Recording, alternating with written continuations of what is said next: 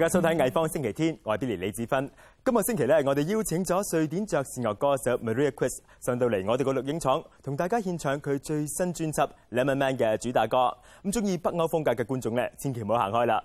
咁除此之外咧，我哋仲會帶大家去參觀挪威藝術家兼作家 Matthias Fobbacken 嘅作品展。咁仲有咧就係印度藝術家 Nandam Gear，咁睇下佢點樣用 Photoshop 創作一系列嘅獨特畫作。不過咧，我哋首先轉下話題，同大家睇下文學。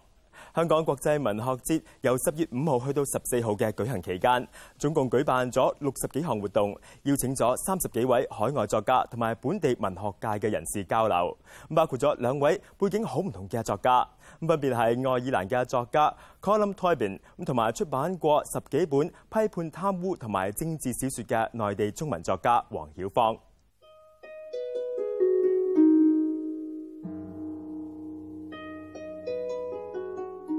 And that's something that the novel does very well, that, say, film doesn't do as well, a drama, where you can get the interior of a person, what they're really thinking, and then how little they're saying of what they're thinking.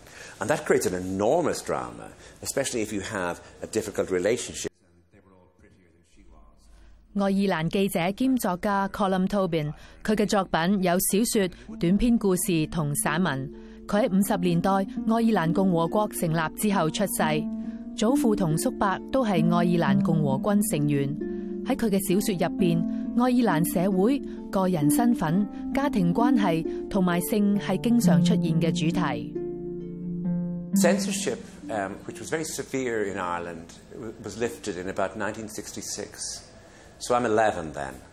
So when I'm starting to buy books and think about books, everything is available, or more or less everything. I mean, you can't buy Playboy, but if you want a serious book, really that's there. And it came very quickly.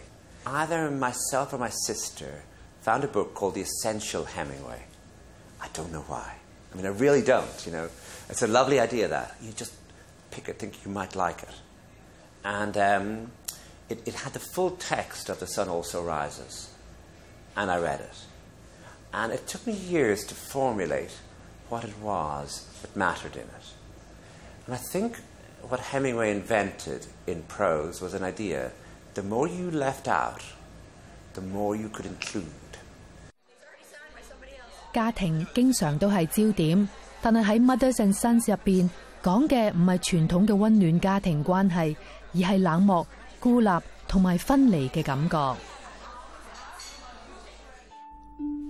Mothers and Sons 包含九个短篇故事，喺第一个故事入边，主角企响露台望住一个虚空嘅城市，而佢妈妈就系一个走鬼。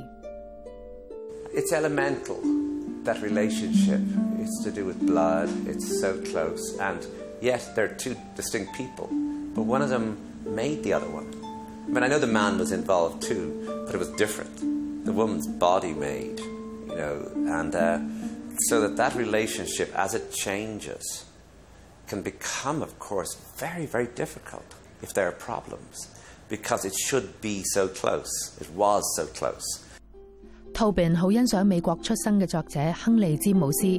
詹姆斯係《貴婦的畫像》嘅作者。詹姆斯嘅作品好多都係關於家庭。In Henry James, it was that his escape from his family was an essential part of his self-creation.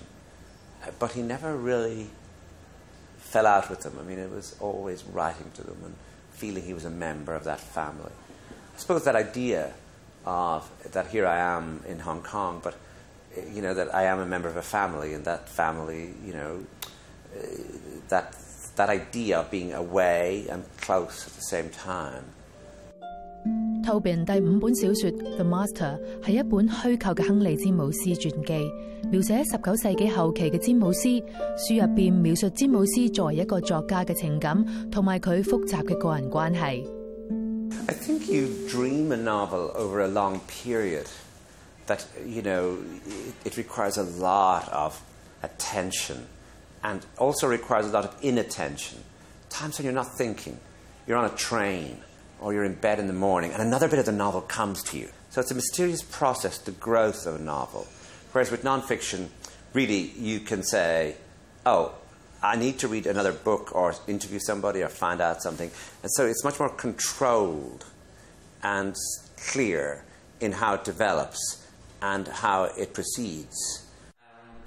亨利詹姆斯二十歲前都係喺美國同歐洲兩邊走，佢好多嘅作品都係探討文化同身份。自七十年代開始，Tobin 斷斷續續咁向巴塞隆拿居住，而佢亦喺倫敦、曼彻斯特同埋美國教書。Homage to Barcelona 入边嘅散文有關巴塞隆拿嘅文化、歷史同埋藝術。自從十九世紀嘅大饥荒開始，移民已經成為愛爾蘭歷史嘅一部分。Is the secret history of Ireland over 150 years um, that um, every family loses somebody. And while, while it involves, of course, um, the person feeling free, they go to another country, they're suddenly all the things that were tying them down are not there anymore. But it does also involve loss. And um, that has happened over 150 years. So that even no matter what else has happened, that has remained. The sun in Toronto, the sun in New York, the Irish people going to Birmingham or London. And that, that is a part of the society. Tobin 嘅最新小說《Brooklyn》係關於一個喺五十年代移民去布魯克林嘅愛爾蘭女人嘅故事。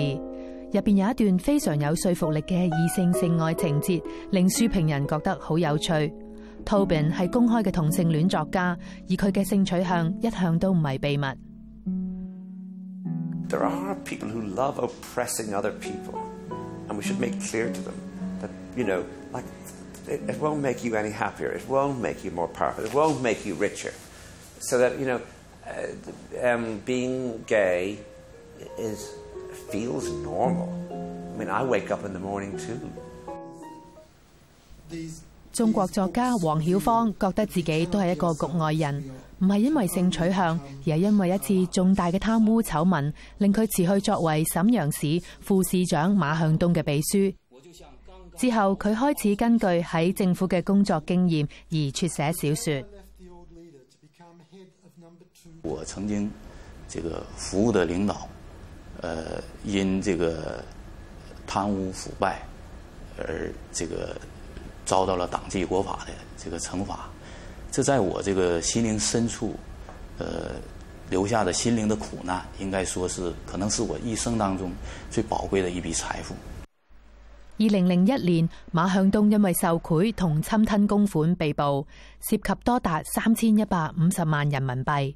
醜聞牽涉一百名官員，包括沈陽市市長毛遂信。黃曉芳嘅小說作品有十幾本。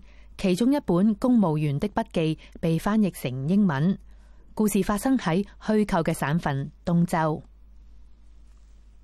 寫的這個東州市政府辦公廳中和二處的五位公務員，嗯，可以說他們身上有着千千萬萬公務員的影子。我講述的是這個他們服務的這個領導東窗事發之前之後對他們命運的影響，嗯。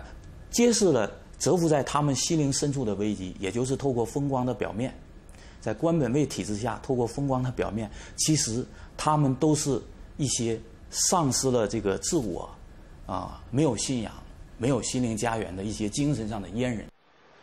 公务员的笔记入边嘅五位官员被卷入两个副市长嘅权力斗争之中，为咗得到信任同埋升职机会。其中一個副官跟從元老領導人嘅習慣，飲自己嘅尿液，認為有強身健體同埋延年益壽嘅功效。呢個係一個比喻，飲人體嘅排泄物就好似一個靠貪腐嚟維持嘅政府。一部文學作品哈，不是說它非真即假，它也可能是又真又假，就是虛構和真實之間並沒有嚴格的區分。啊，呃。這個好的虚构呢，可以让读者误认为这就是客观现实。黃曉芳嘅作品系虚构，甚至系超现实，但係作品反映贪腐嘅事实。佢认为文学作品可以反映，但唔能够解决体制入边根深蒂固嘅问题。一个薄熙来倒下去了，还会有其他的薄熙来冒出來。如果不是薄起来，也会是刘起来、张起来、黄起来，因为这样的体制就造就这样的官员。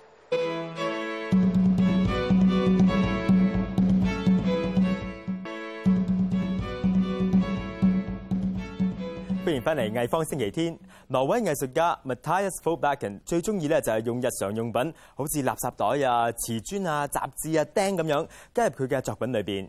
觀眾由今日至十一月十七號可以去到 Simon Lee Gallery 欣賞佢嘅作品展《維護》，咁睇下佢點樣將呢啲日用品畫花、整爛、壓扁同埋扭碎。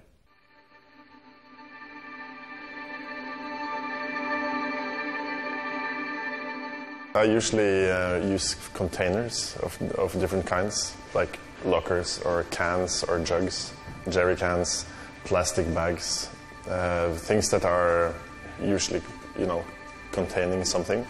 But in, uh, when I use them, them, they don't contain anything. So I use the container as its own content. I'm interested in perhaps searching for where you can find sort of artistic value. And uh, if you think of art as sort of a uh, container of value, then I'm trying to sort of discuss that through these pieces, where the the container is turned into its own sort of value or its own content. This uh, particular piece was um, sourced here in in Shanghai uh, on the internet, so I only saw a picture of it on the internet, and we uh, ordered it, ordered it, got it carried into the space yesterday, and then um, I have made uh, a line through it with uh, with an angle grinder, uh, yeah, steel cutter. So I actually sort of draw on the uh, lockers, uh, but at the same time I'm kind of destroying it.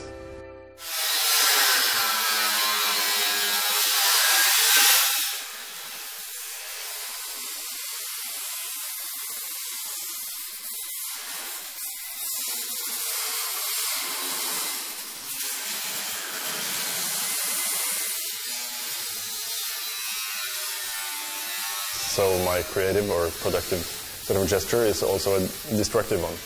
So you can say that I destroy perfectly functioning commodity products, uh, and by destroying them, I make them into artworks. I make them into uniques, you can say.《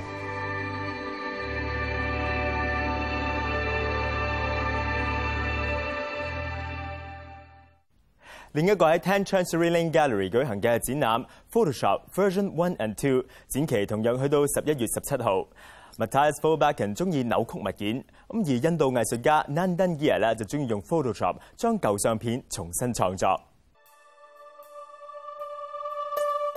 called Photoshop version one and two, and the idea actually, you know, it was I was watching a TV news channel, and and you know they're they're interviewing a person and they pixelate their face because they want to censor their identity. And this whole, you know, the, the image that was being created, something very organic and something very digital, was this it, it looked like some sort of mutation or some sort of the next level of human evolution.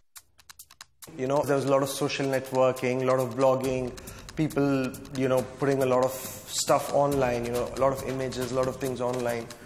And and so I realized that yes, I guess this is what, what the 21st century person is, you know, a combination of a few pixels.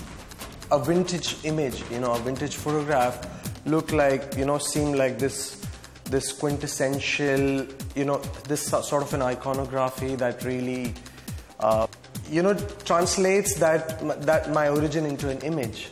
You know what I mean? Like, like for instance, right now I'm wearing wearing a jeans and a shirt, but here you see people in all their traditional costume. You can guess their ethnic origin. So I would like each visitor to get the picture clicked. So I'm hoping that in the next, after five or ten years, I wouldn't have to use vintage pictures anymore. So I'm, I'm creating my own archive of images with this installation. 好戲在後頭，喺節目完結之前呢，我哋仲有精彩嘅爵士樂表演。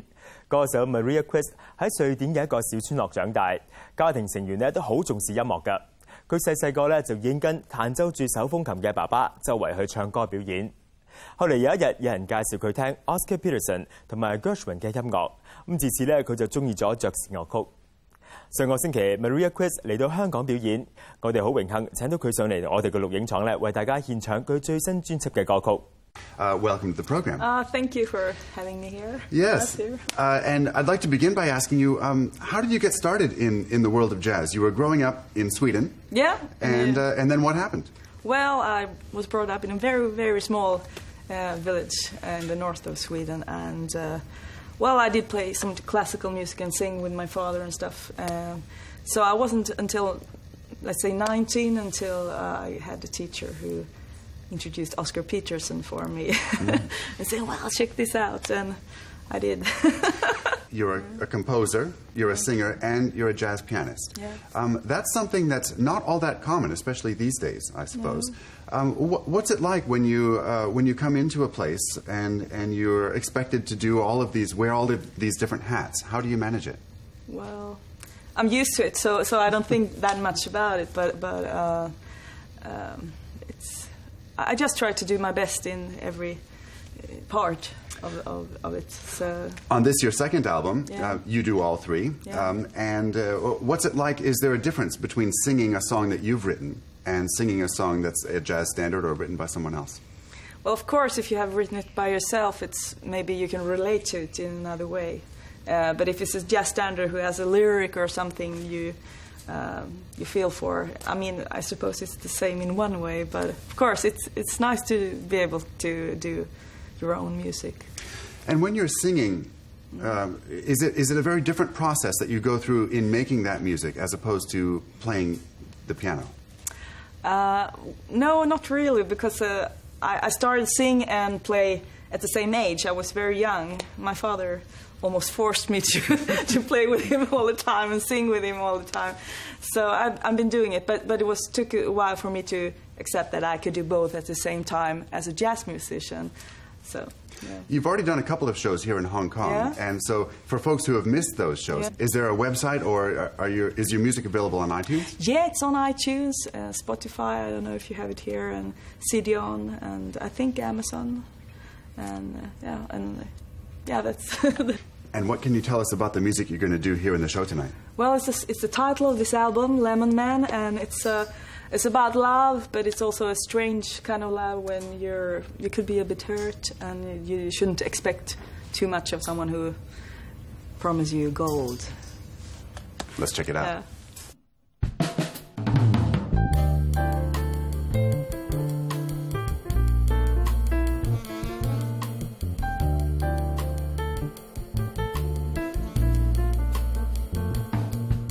The night was falling, but I got my tan